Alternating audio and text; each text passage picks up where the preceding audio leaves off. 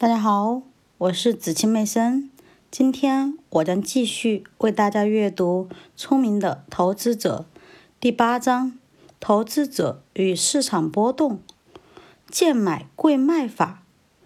我们确信，普通投资者不可能通过努力来成功预测股价的变动。然而，他可以利用价格变化之后的时机吗？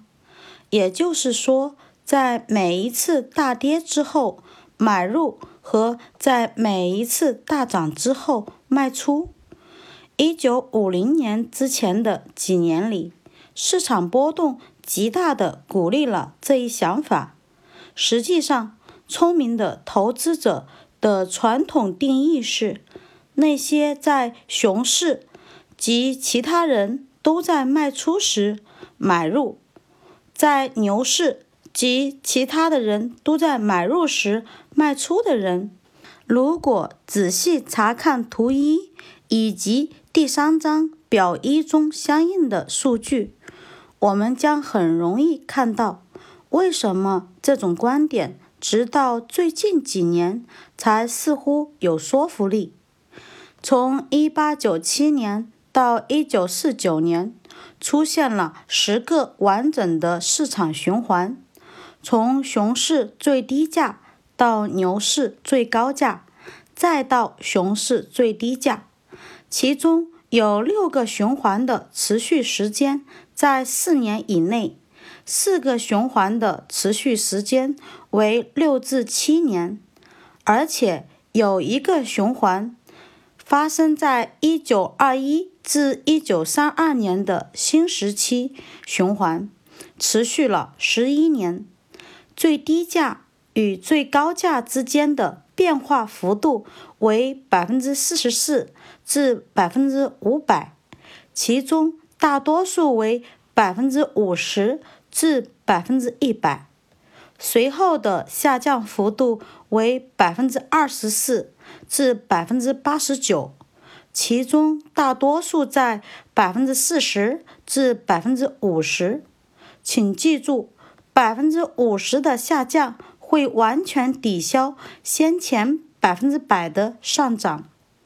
几乎所有的牛市都明显具备一些共同点，比如：一、价格水平达到历史最高；二、市盈率很高；三。与债券收益相比，股息收益较低。四、大量的保证金投机交易。五、有许多质量较差的新普通股的发行。因此，在不太熟悉股市历史的人看来，聪明的投资者应该能够发现反复出现的熊市和牛市。从而在熊市买入，在牛市卖出，而且可以在较短的时间内重复这种做法。为了确定总体的市场买入水平和卖出水平，人们以价值因素和价格变化幅度为基础，设计出了许多方法。但是，我们必须指出的是。即便是在始于1949年的空前牛市出现之前，连续的市场循环中所发生的变化，足以使贱买贵卖这种理想的做法变得更加复杂，有时还会挫败这一想法。显然，这种背离现象中最明显的就是。二十世纪二十年代末期的大牛市，它使所有预测都成了严重的失误。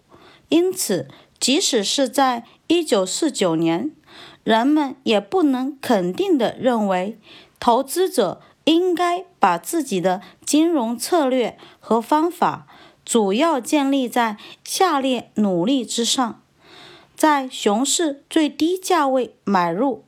并且在牛市最高价位卖出，最后的事实证明情况正好相反。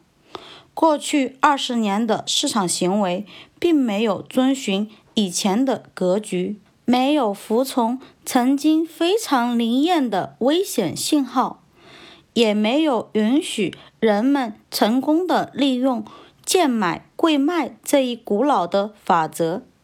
以前相当有规律的牛市、熊市交替格局，最终是否会再次出现，我们并不知道。但是，我们认为投资者的下列做法是不现实的：努力将自己的策略建立在传统方法的基础上。即等到出现明显的熊市价格水平时，才去购买任何普通股。然而，我们所建议的策略考虑到了证券组合中普通股与债券比例的调整。投资者可以根据股价的高低，及以价值标准来衡量，选择这样的做法。城市方案始于一九四九年和一九五零年股市上升的头几年，意在利用股市循环的各种方法，吸引了人们极大的兴趣。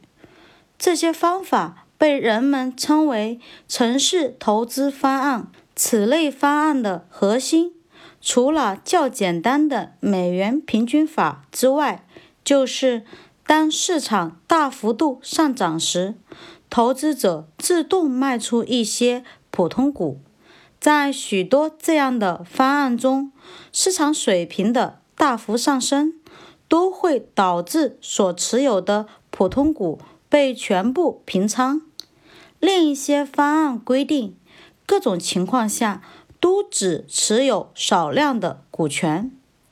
如果事后将这种方法，用于过去多年的股市当中，那么它具有双重吸引力：一是听起来有道理而且稳妥；二是能显示出很好的结果。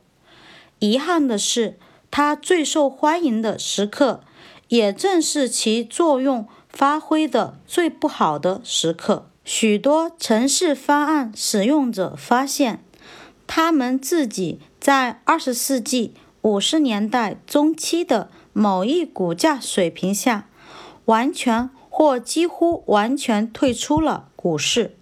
的确，他们获取了丰厚的收益，但从广义上讲，此后的市场也抛弃了他们。因此，他们的城市方案几乎使自己失去了重新买回普通股的机会。